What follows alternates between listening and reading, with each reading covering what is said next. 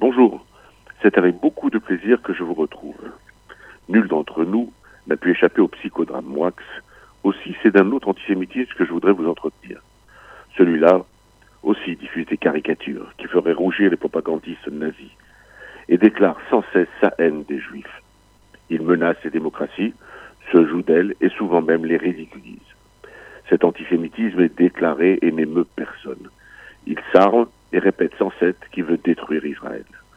Lui, contrairement à Moix, ne cherche pas à s'excuser ni à implorer le pardon. J'ai beau scruter l'ensemble de la presse, lire tous les commentaires, et je ne trouve pas d'indignation ni de condamnation.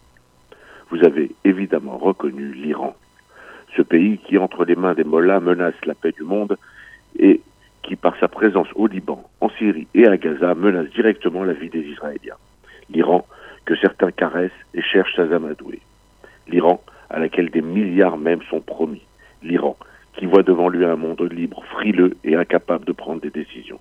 L'Iran, qui bafoue toutes les libertés, qui opprime son peuple et élimine tout opposant. L'Iran, qui occupe le Liban dans l'indifférence hypocrite des nations. L'Iran, qui est aujourd'hui le pays antisémite par excellence.